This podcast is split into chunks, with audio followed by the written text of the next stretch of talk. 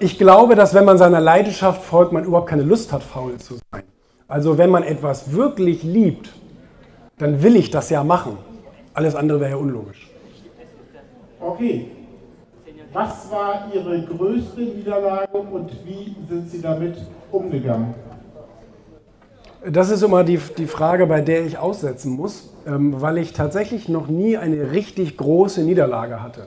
Weil ich, und das, und das liegt, und das, deswegen ist das ein gutes Argument für Erfolgsliteratur, für Lesen, für Weiterbildung in diesem Sektor, dadurch, dass ich so viele äh, äh, Probleme der großen Leute schon gelesen hatte, konnte ich auf meine eigenen, die so ähnlich waren, immer viel besser reagieren als jemand, der ahnungslos da irgendwie reinstolpert. Also das heißt, da hilft Wissen als solches natürlich schon. Das muss kein Schulwissen sein, aber Wissen, wie man auf Probleme reagieren kann, ähm, hilft natürlich.